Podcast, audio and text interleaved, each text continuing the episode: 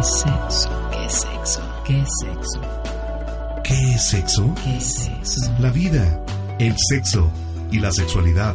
Sin tabú, Sin tabú, sin poses, sin poses, sin miedo. sin miedo. Con el doctor Carlos Lomán Villegas. Carlos Lomán Villegas. Y sus invitados.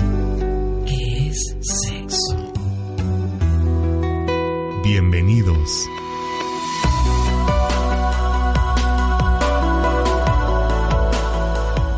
Hola, muy buenas noches. Bienvenidos a una emisión más de ¿Qué es sexo? Su servidor, el doctor Carlos José Lomán Villegas, con mucha alegría y mucho gusto estar nuevamente con ustedes. Y en esta ocasión me acompaña como casi todas las veces. Muy buenas noches, soy el químico Juan Pablo Lomán y me da mucho gusto saludar a todos, todas, Todos y todas. todas y todos, todes. Todes. En lo que en lo que entre el lenguaje inclusivo, todes por el momento. Todas y todo y todos. Pues sí. Este, bueno, hace ocho días hubo un partido de béisbol y no, no pudimos transmitir, pero aquí estamos ahora sí, con muchas ganas de platicar con ustedes. Eh, si tienen alguna pregunta, si quieren comentar algo, si quieren hacer eh, algo que les llame la atención, les tengan dudas, pues con todo gusto. Comentar alguna anécdota, alguna experiencia, algún rumor, algún mito, pues aquí estamos abiertos para cualquier aportación que nos den.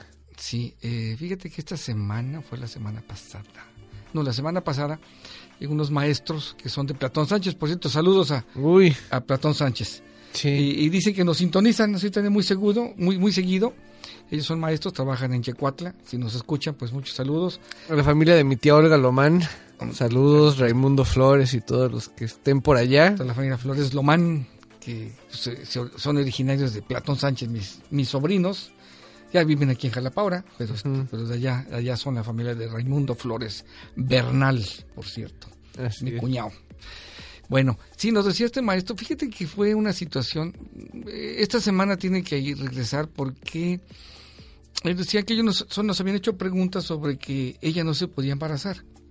Ah, son ellos. Son ellos, ya tenía Sí, seis sí, años. sí.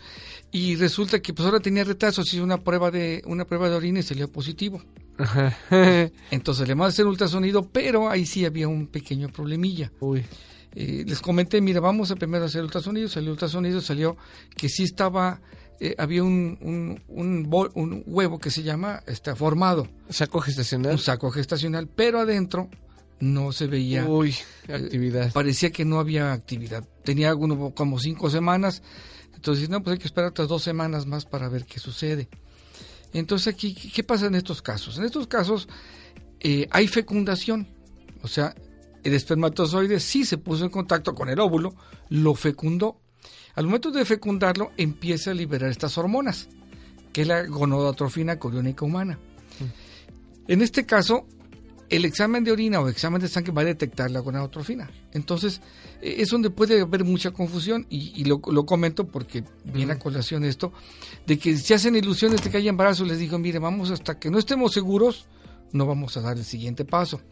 Y los ultrasonidos son los que nos pueden dar una mejor idea. Entonces, eh, ultrasonido sale, bueno, pero ¿qué pasó? Le digo, no sé todavía, hay que esperar para dar un diagnóstico de mayor certeza, esperando siquiera otros 15 días. Ya tenemos una referencia que es la actual, vamos a esperar y ahí se va a ver. Si hay crecimiento, entonces el embarazo ahí va. Si no hubiera crecimiento, entonces se llama anembroico, que quiere decir que no hubo, hubo fecundación, eh, se formó el saco gestacional, pero no hay vida adentro. Anembroico de A sin embroico embrión. Exactamente, sin embrión. Y desgraciadamente, pues bueno, esta parejita que pues tenía años queriendo intentarlo, pero pues ya, si ya hubo uno, pues puede haber otro. Tal vez aquí, ahora que vayan, tal vez le pida otros exámenes para ver si hay alguna razón, alguna infección que puede estar eh, evitando esto, pero ya hubo una fecundación, o sea que sí está fun- funcionando, hay que ver más a fondo. Pero bueno, son situaciones que, que sí me ha tocado ver en transcurso de mi vida profesional, muchos casos de estos, y, y siempre va uno con esa cautela. Llegan, oiga, inclusive alguna señora una vez llegó al laboratorio, hace muchos años, se hizo su prueba ya por sus pistolas y vio positivo. Y no, entonces ya empezó a todo el mundo, le dijo, estoy embarazada, ¿cómo Mm. estás? Y, y ya compró, y es más, creo que le compró hasta la beca para el TEC de Monterrey, ¿no? Y resulta que, pues no, que no era embarazo, entonces ya quería hasta demandar al laboratorio. ¿Por qué le habían dicho que estaba.? Yo me fue, a, a- a intentar reclamar. Oiga, ¿por qué me dijeron? ¿Quién le dijo? No, pues su laboratorio. Mi laboratorio dijo que estaba embarazada. Bueno, pues yo vine a hacerme un examen y salió positivo. Bueno, bueno, salió positivo. Pero ¿sabe por qué puede salir positivo? Por, por embarazo. Pues fíjese que no. Hay muchas razones por las cuales una prueba de embarazo puede salir positiva. Yo te recordaba porque la- una de mis empleadas ahorita nos comentaban anoche que se han vendido muchas pruebas de embarazo en las últimas dos semanas. Y yo he visto jovencitos de secundaria, que tenemos una secundaria cerca, ir por sus pruebas. Le dije, bueno, y de pasar al día siguiente, dice, no, casi no se han vendido últimamente más pruebas de embarazo. o sea que tuvieron relaciones, no se cuidaron y ahorita están con el miedo de un embarazo. La mayoría son por embarazos no deseados. Va que ver, no sé, no sé qué ha pasado en estos casos, pero si piden la prueba es porque piensan. Pero aquí es este, se lo hacen en su casa y sale positivo, pero puede salir positivo por muchas razones, no solamente el embarazo. Sí, se llaman falsos positivos en la clínica de laboratorio. También existen los falsos negativos y se deben a muchísimos factores. Es una idea, pero no es un diagnóstico total. A la señora que me quería demandar algo, dice, "Va, de- pues demande, o sea, no, no hay ningún problema. ¿Por qué? Porque nosotros, o sea, el examen se lo hizo ella sola, quiso al laboratorio sin una orientación médica.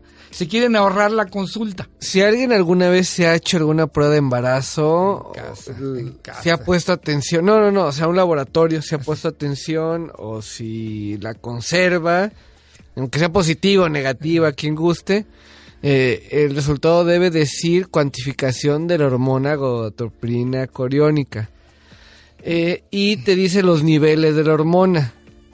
Pero O sea- aún, aún así, por ejemplo, perdón, Ajá, aún así, en una embarazo molar, sí.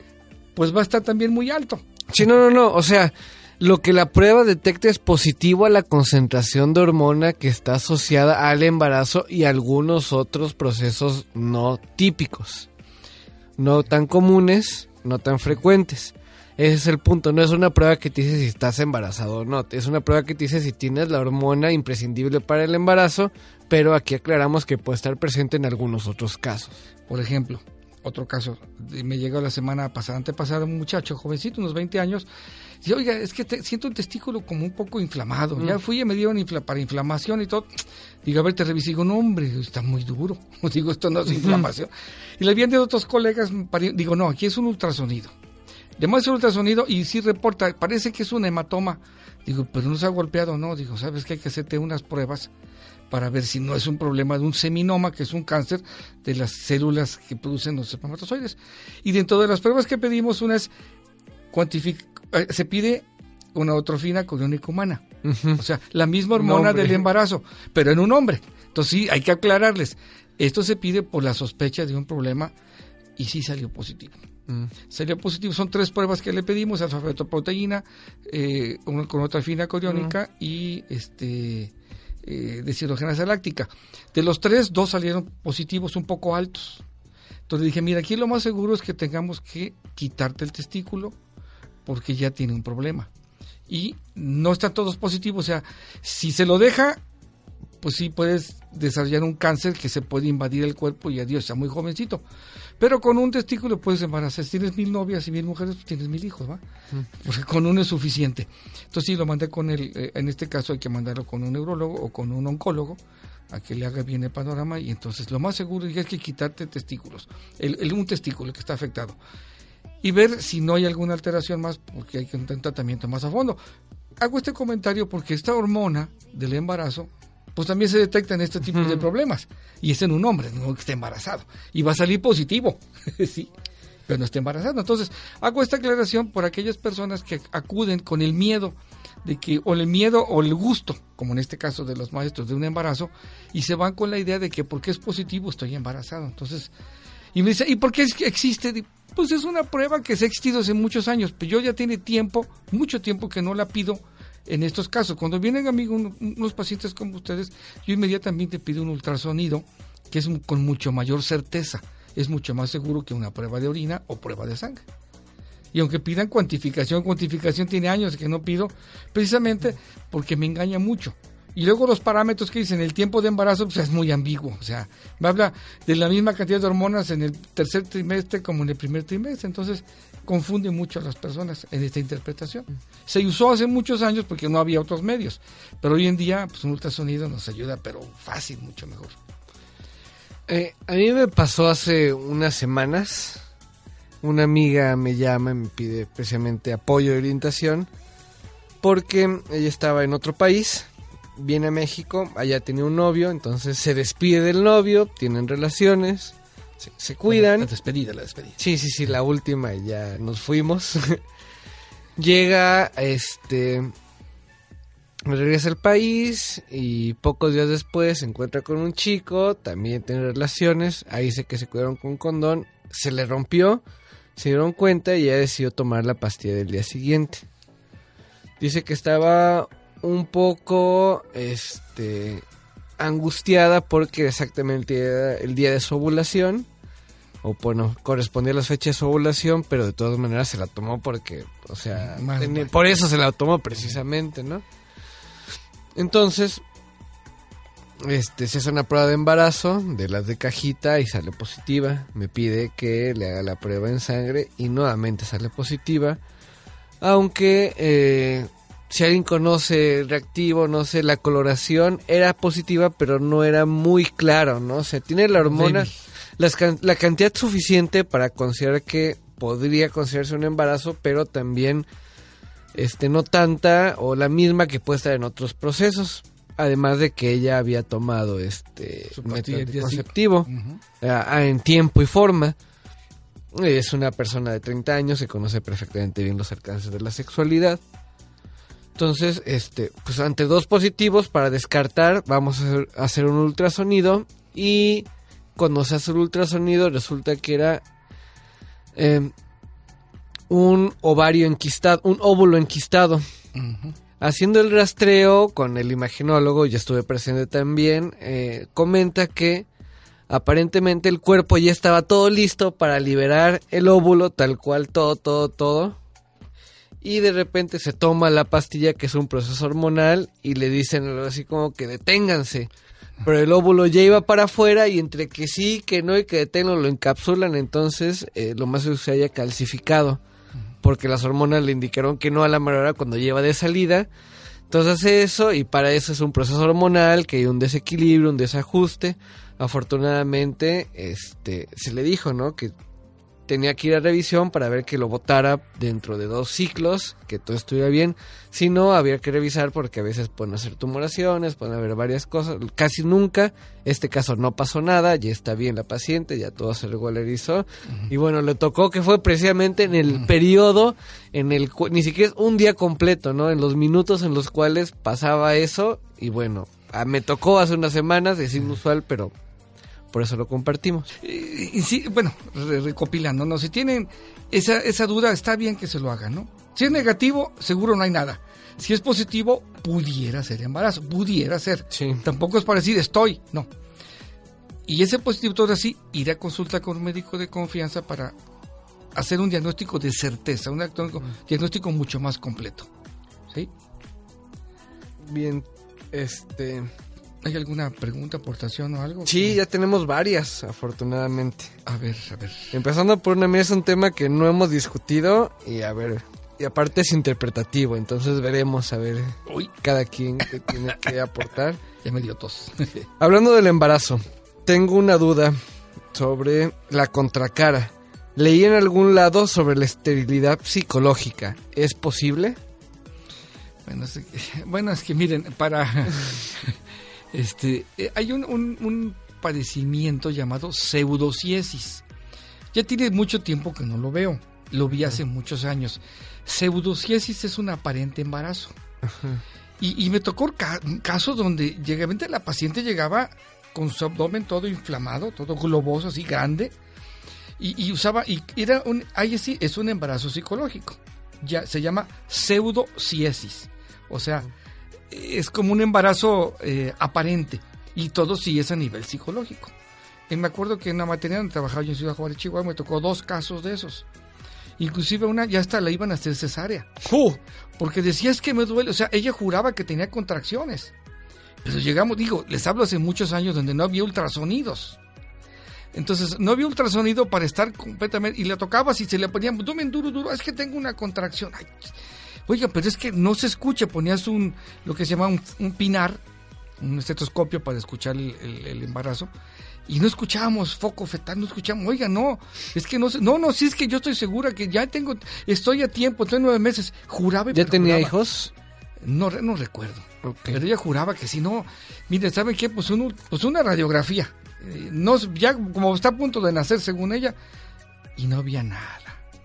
No, la señora, no, ¿cómo? Yo estoy, o sea, no, ya pasamos con el psicólogo. Y con el- y con el- o sea, porque tenía tanto, o, o pues son, nos decía el psicólogo, son dos situaciones, al psiquiatra, o mucho deseo de un embarazo, o mucho miedo a un embarazo.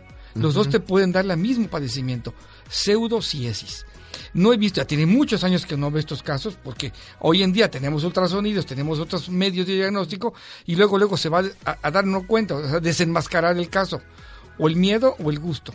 Pero en aquellas épocas, como no había otro medio de diagnóstico, se hacían a la idea, y sí, o sea, y de veras, tú le veías y parecía que estaba embarazada, y no estaba. ¿sí?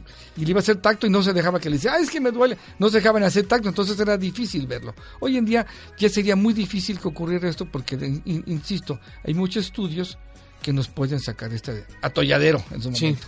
Bien, bueno, yo entiendo que la pregunta va más en función, bueno, me lo está aclarando, que sí, la pregunta va más en función a, así como puede haber un embarazo psicológico, puede haber un no embarazo psicológico, o sea, a lo que voy es que una persona podría disciplinar su cuerpo, una especie de efecto placebo, pero autoinfligido para que sea fértil la voluntad.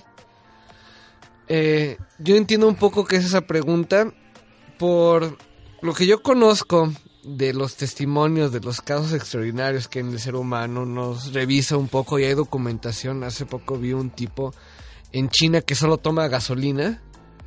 Metabólicamente y teóricamente él debería estar envenenado y muerto hace algún tiempo, pero no, su cuerpo encontró la manera de compensar eso y hacerse funcional. Eso no significa que todo mundo pueda hacerlo. Ahora, yo considero y por el tipo de meditación, disciplina, que algunas personas pudieran llegar a hacerlo. Me imagino que existiría la posibilidad. Recalco, me imagino que puede existir la posibilidad. A todo lo que conozco del grupo humano y veo que podría. Que yo conozca un caso, un método, un sistema, una forma, no. Si me puedo investigar, no sé si exista uno.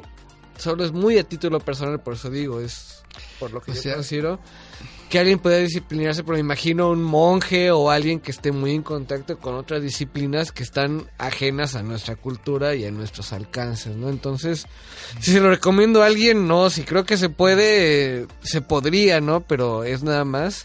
Sí, o sea, si lo vemos desde el punto de vista científico, netamente, pues es una... Necesitaríamos o sea, evidencias de esto y al no haber un solo caso documentado, deberíamos decir que no, respaldado en la ciencia. Pero la ciencia también hay situaciones que no le competen y suceden. Entonces la ciencia no puede abarcar todo y ahí es donde nos permitimos la posibilidad de otras alternativas. Sí, esto va cambiando, ¿no? Pero hasta el momento que yo sepa, para que haya un embarazo es células masculinas, espermatozoides, Sí. célula femenina, óvulo, que se, jun- que se unan estas dos células y listo. Lo más común, pues es el sexo, lo más común. Pero ya desde hace cuántas décadas existe el, el- la inseminación in vitro, que es ese, ese mismo caso, ¿no? Y que se puede dar, y tengo he visto dos casos últimamente de pacientes que recurrieron a este método y ahí están sus hijos, ¿sí? Pero inseminación in vitro. O sea, le toman el espermatozoide del, del esposo y fecundan a ella y le ponen su... Bueno, pero... Pero no es psicológico, o sea, ese es real Sí, y sí, biológico. Pero que se embarace una mujer sola, eh, así, no, sé, pero se refiere a que puede controlar su cuerpo para que no sea fértil. O sea, digamos que de alguna sin usar forma... anticonceptivos, sin usar Así, nada. tal cual, digan. ¿no? Disciplinar su cuerpo. Me voy a concentrar para que... Pues, Eh, o sea, por ejemplo, dentro de la situación, de su, como dices tú, dentro de una suposición pudiera ser, ¿no? Pudiera Sí. ser porque puedes manejar el cuerpo de esa forma. Pudiera darse el caso, ¿no? Muchas, eh, muchas enfermedades psicosomáticas existen. De hecho, todas las enfermedades, no hay ninguna enfermedad que sea 100% somática, Así siempre es. el factor psicológico interviene en muchos casos. Como decíamos, en un último congreso, un congreso que hace unos años que fuimos, decía un psiquiatra que se hizo un estudio a nivel mundial sobre problemas depresivos y hoy en día en la actualidad se calcula que el 80% de la población mundial tiene algún padecimiento relacionado con depresión. Seguro. Y entonces ahí veíamos colitis nerviosa, gastritis nerviosas, neurodermatitis, migrañas, sin contar alcoholismo, tabaquismo, farmacodependencia. Todos son de origen psicológico. Estas enfermedades, aunque sea un dolor, una gastritis, pues sí, tenemos que buscar lo psicológico muy, muy importante. Anteriormente eso lo hacíamos a un lado porque como que a la psiquiatría le teníamos como que médicamente, por lo que decía, ¿no? Científicamente no se podía comprobar, y dice, ahora que ya se pudo comprobar, ah, no, entonces sí, sí le hicimos caso. O incluso no hay una parte que aún no se puede controlar, jamás se va a poder controlar, pero está presente. La mente no hace cuerpo. Entonces no puedo tomar una mente y observarla, analizarla, checarla, revisarla, no. Solo puedo ver su comportamiento y entenderlo, pero es abstracto, es ambiguo, es único, entonces se empieza a identificar patrones y por nociones se llega a conclusiones que después de experimentación funciona. Es una versión light del método científico porque efectivamente al no tener objeto de estudio no se puede no se le puede este, poner, atravesar por todo el método, pero sí con elementos suficientes como para que podamos concluir y trabajar a partir de ello. Por ejemplo, la mecánica cuántica también es más teórica que práctica, o sea, todo está por confirmarse y comprobarse mucho de lo que postuló Einstein, la teoría especial de la relatividad y la general relatividad. No obstante, el, eh, todo lo que tiene que ver con telecomunicaciones, todos los que nos ven en internet, las ondas de radio, todos los que nos escuchan, es gracias a los postulados de Einstein. Entonces, aunque todavía no se compruebe, porque no hay forma, se puede tomar en cuenta y si da resultados, se aplica. Sí, sí, o sea, esto, esto es cambiante. La ciencia va cambiando y la ciencia no se cierra. La ciencia lo, lo acepta. Lo hablaba yo lo de la... ¿Por qué hablamos de lo de depresión de neurotransmisores?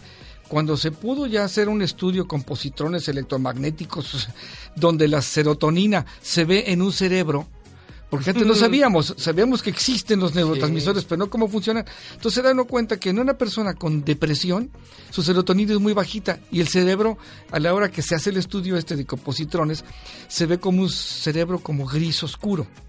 Y un cerebro de una persona que tiene sus, niveles de serotonina adecuados, se ve el cerebro más clarito, más blanco. Entonces, empiezan a hacer esos estudios en personas y sí, efectivamente la persona con depresión tiene menos serotonina. Entonces ahora los medicamentos inhibidores de recaptura de serotonina que existen, pues dan un, un- caso muy bueno y tengo muchos pacientes que ya a partir de estos estudios, ya damos el tratamiento ya con la convicción científica de que funciona y, y muchos están felices de la vida como nunca lo habían estado porque estos medicamentos les han ayudado mucho. ¿Sí? Entonces, sí, la mente funciona muy bien. No sabíamos darle una respuesta 100% de que sí se puede, pero la posibilidad sí, sí puede ser. ¿no? Sí, estamos dentro de que sí puede ser. Bueno, bueno, aquí regresamos después de hablar de estos. Que ahora sí resulta que se nos viene una carretada de preguntas. Sí, Vamos a ir respondiendo. Este, eh, también mencionar casos, este, son poco frecuentes, pero también se llegan a dar.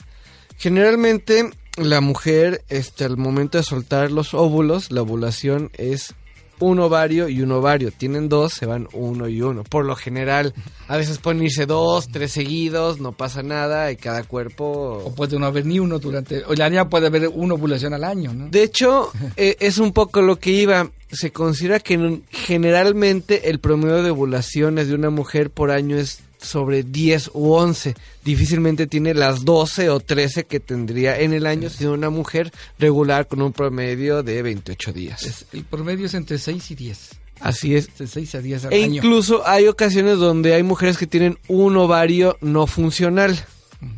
Que eh, puede producir hormonas, pero no produce óvulos, no los libera, la trompa de falo. O sea, hay varios puntos donde puede tener algún tipo de error. De hecho, se considera que tiene dos ovarios por si alguno no falla, no funciona adecuadamente, el otro sí lo haga. Un quiste de ovario, pues ese, ese óvulo. Poli- ese ovario, un ovario poliquístico, o sea, hay varios factores, ¿no? Entonces hay veces que puede que tenga, digamos, un ovario fértil y un ovario infértil.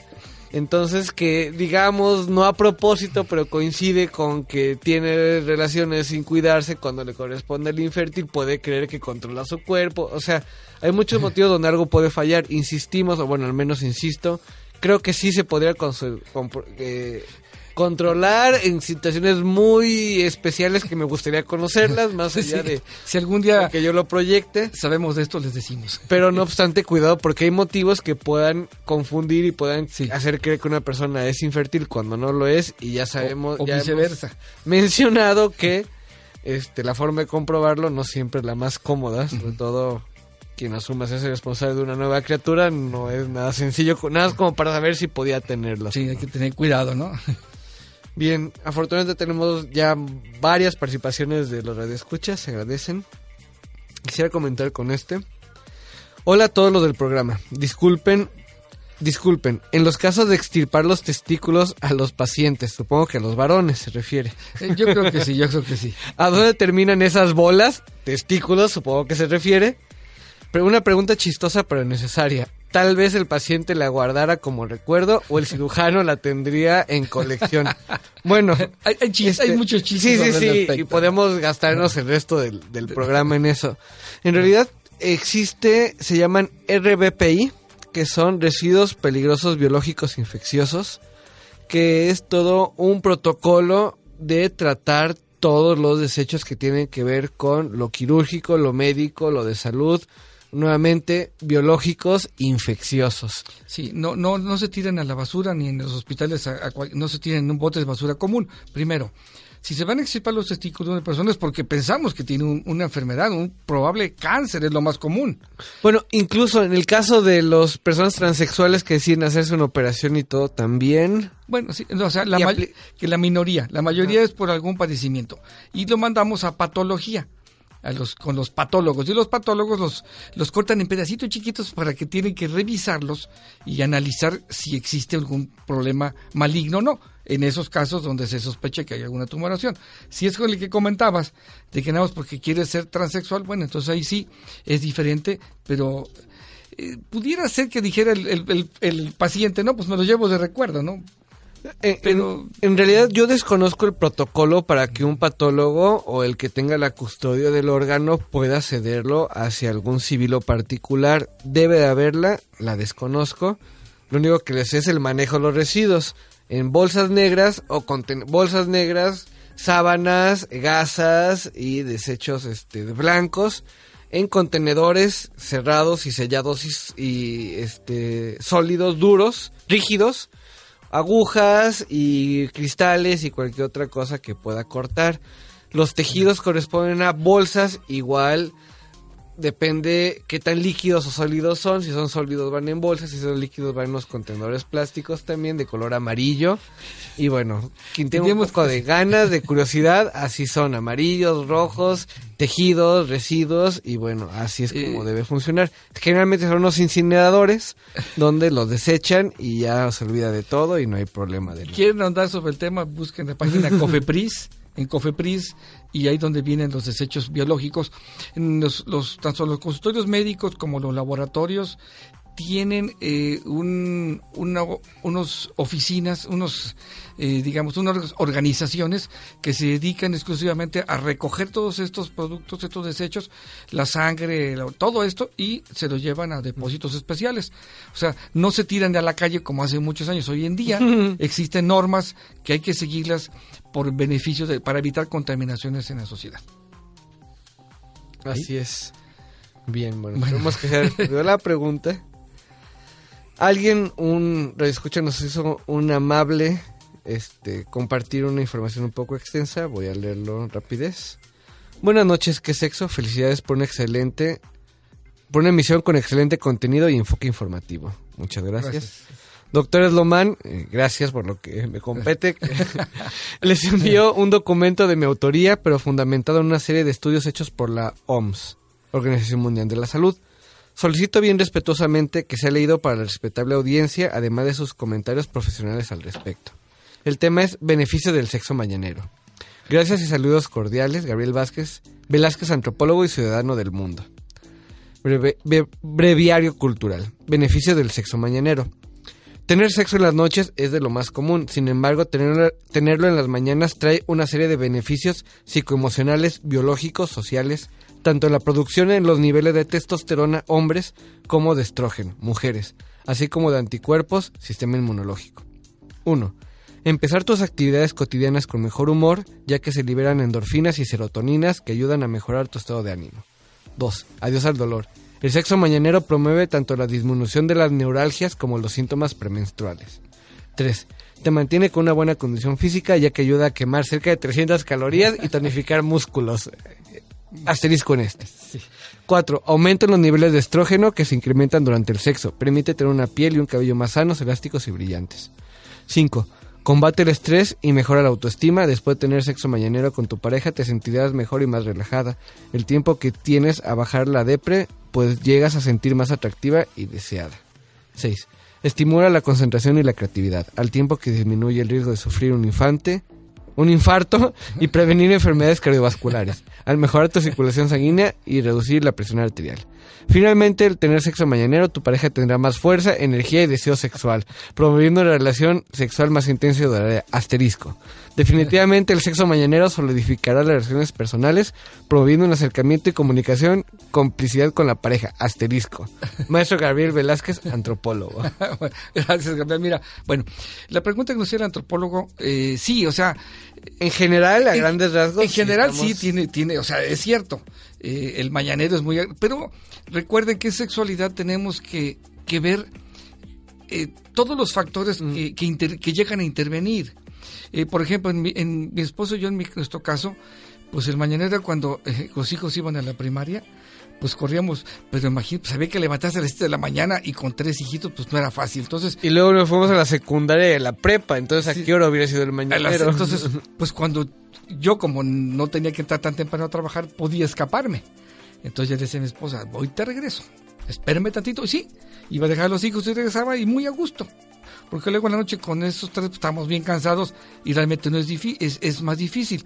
Pero tiene que irse adaptando, la pareja tiene que irse adaptando a estos cambios que tiene su vida cotidiana. Si no tienen hijos, pues puede ser en la mañana, mediodía, en la tarde. Todo más se va a disfrutar, pero no es, o sea, aquí sí, en el caso de que el mañanero es mejor que todos, no, no, no lo diría así. Yo diría, cualquier momento es bueno, Sí, yo si también lo disfrutamos. leo todos los puntos y ahorita vamos a mencionar los tres asteriscos. Y, y es, todo lo que dice es cierto, pero a cualquier hora. Es, es precisamente lo que iba, que esto puede funcionar a cualquier hora y no es exclusivo ni de la mañana, de la tarde, ni de la noche, ni a mediodía, ni a media tarde, ni a medio almuerzo, ni en el brunch, ni en las horas que sea. Mientras haya la conexión, el deseo, las ganas, la comunicación, el respeto, el amor, va a ser el más bonito cuando se presente. Sí. No si es, espérate 10 minutos porque en 10 minutos ya va a estar más rico que ahorita. No. No. Y, y los he dicho a muchas parejas, yo siempre les digo, miren, disfruten la relación que van a tener hoy. No, olvídense de la que tuvieron ayer o antier o la semana, Sí. pues si fue magnífica. No, es que esa no va a repetir. Y tampoco se preocupen la que va a venir en un futuro. Disfruten la de hoy. Si tienen hoy, disfruten la de hoy plenamente. Lo que nos comenta eh, el antropólogo es cierto. O sea, todo esto es muy cierto. Pero lo más importante es la conexión, como decía aquí el químico, la conexión de la pareja. Ese amor, ese cariño, ese éxtasis, eso no tiene precio y cualquier hora, es- si está uno disponible a cualquier hora, adelante, cualquier hora es buena. Bien, puntualizamos tres puntos. Te mantiene Sí. con una buena condición física ya que ayuda a quemar cerca de 300 calorías Ya, y tonificar no, no, los no. músculos, Doc, No, por no, favor. no, no, la- la- la- las calorías que se pierde en un acto sexual eh, no son 300, son mucho menos. Bueno, puede haber muchas más si estamos, estamos en un baño de vapor, en un sauna, teniendo relaciones, pues vamos a quemar muchas. Pero si es una relación, digamos, mm, rapidín, pues quemas muy pocas, quemas 50 calorías cuando mucho. ¿Sí? Y realmente no, no es tanto. Lo que sucede con la relación sexual es que como hay una relajación rápida, relajación muscular en el orgasmo, pues sentimos como muy relajados. Pero no es que estemos cansados, pero podemos tener un acto sexual y antes me ha tocado a veces tener acto sexual antes de ir a jugar fútbol. Y termino y voy a jugar fútbol y, Y mete de y- tres goles mínimo. y me canso más en el fútbol que teniendo un acto sexual, ¿no? O sea, la pérdida de calorías no es tan grande. El placer es lo que es muy grande. Otro, finalmente al tener sexo mañanero, tu pareja tendrá más fuerza, energía y deseo sexual, promoviendo una relación sexual más intensa y duradera. No, depende del que sea mañanero, depende de la dinámica y de la tónica entre la pareja. Ajá. Definitivamente el sexo mañanero solidifica relaciones, relaciones personales, promoviendo un acercamiento y una comunicación complicidad con la pareja. Mismo punto que el anterior. No confundirlos. Sí, no. Una cosa es una cosa, otra cosa es otra cosa. y si hay dudas, detenernos, comunicamos, preguntamos, porque muchas veces entre lo que yo creo y él cree que no sé, que no lo digo y que me da pena, empieza a haber problemas de comunicación y es el inicio del fin. Entonces, a cualquier hora es vale. ¿El mañanero es agradable y sabroso? Sí. No es, no es nada malo, no es malo, ¿eh? Pero no es mejor que otra hora. Cualquier hora es buena siempre y cuando la pareja esté de acuerdo. Ok. Doctor, mi pareja me dice que mi gusto por hacerle sexo anal a ella me va a conducir a ser homosexual. ¿Es cierto eso? Ok. No necesariamente, no. No necesariamente, bueno, no solo no necesariamente, no bajo ninguna circunstancia vinculada directamente a lo que nos está comentando. Nuevamente, aquí ya lo hemos mencionado en otras ocasiones y estamos para servirles y repetírselo las que sea necesario. Orientación sexual. ¿Qué significa ser homosexual? Que me interesa la, interacción erótico-afectiva con personas de mi mismo sexo. ¿Qué significa ser heterosexual? Que me interesa la relación erótico-afectiva con personas del sexo opuesto. Sea el tipo que sea de interacción erótico-afectiva. O sea que si con una mujer quiero que me haga que utilice objetos, que yo juegue con cualquier parte del cuerpo, mi recto, mi ano, y divertirnos y aquí caricias, besos, toqueteos, es una persona heterosexual que le gusta ese tipo de práctica o de conducta sexual. Pero su orientación es que le gusta el sexo opuesto y es heterosexual. Aquí hay que ver si a ella no ya se cansó de sexo anal, que me han tocado pacientes que dicen, ya me cansé de sexo anal. Pues dile. Y ese es un problema de comunicación. Ella tendría que decir, yo no me siento cómoda físicamente. Ahora, si ella cree que existe el riesgo de que él sea homosexual, ahí es ella la que está confundida, la que le falta la información adecuada para entender que no. Entonces necesitan comunicarlo y resolverlo juntos porque si no, él se va a frustrar porque no va a ver esa práctica que a ella le gusta y ella puede ser que no lo disfrute o que lo disfrute pero tenga dudas y que eso haga que no lo disfrute tanto porque siente que, ay, me va a cambiar por un hombre cuando en realidad, pregúntale. Pregúntale si alguna vez ha imaginado que está un hombre, si ha tenido curiosidad por estar en un hombre, si le gustaría que... Y lo más seguro es que te diga que no y que ir solo contigo o con alguna otra mujer si en su pasado, bueno, no sabemos, no juzgamos, pero eso se resuelve Sí, de esa manera. Pero no, no es que directamente por tener anal vaya a preferir estar con uno. Ese es un error son- social muy grande y es del, por eso se menciona muchas veces y las que sea porque es algo que se tiene que revertir. Sí. Buenas noches, doctor. En un programa anterior escuché que mencionaron que el varón que no está circuncida- circuncidado sufre mucho en su relación sexual. ¿Podría explicar por qué, doctor? Bueno, eso con esas palabras no se ha mencionado con esa intención a como yo lo interpreto. Lo que puede pasar con un hombre que no tiene circuncisión es que puede provocar infecciones y la infección va a provocar dolor, ¿sí? Y también puede ser que el, el glande, al- la persona que, que no tiene, que tiene el glande, eh, digo, el prepucio muy, muy redundante y que cubre el glande, el glande es muy sensible. Entonces, a la hora que se hace la circuncisión, el glande se descubre y entonces a, los primeros días va a estar tan demasiado sensible y lo confunden con dolor. No es tanto el dolor, sino que hay mucha sensibilidad porque muchos años estuvo totalmente cubierto el glande y tiene terminaciones nerviosas. Pero después de unos días se acostumbran ya al roce de la ropa y se quita esta hipersensibilidad. ¿Sí? Nada más, no es, no es que sea más doloroso. Bien. Después de escuchar los beneficios del sexo mañanero, ahí está el detalle. O mejor, aún la respuesta del por qué algunas mujeres y hombres llegan tarde a la chamba, al colegio, al gimnasio. Agradecemos también sus comentarios jocosos. Todo nos cierto, nutre. es cierto. y seguro que sí, ¿eh? sí, seguro. Buenas noches, excelente programa. Los escucho desde, desde Apizaco, Tlaxcala. Mi pregunta es, ¿por qué a veces tengo comezón en el glande? Gracias. Saludos a... Mira, aquí pueden ser varias El razones. principal factor... La, prima, la más común es una infección de hongo. Esa es la primera. Pero si no hay infección, puede ser que haya cierta resequedad. El glande debe tener cierta lubricación, cierto grado de humedad. No mucho, pero si se pasa de humedad, sobre todo en Apizaco, que es muy seco el clima, puede afectar en que haya cierta resequedad y entonces eso puede dar comezón.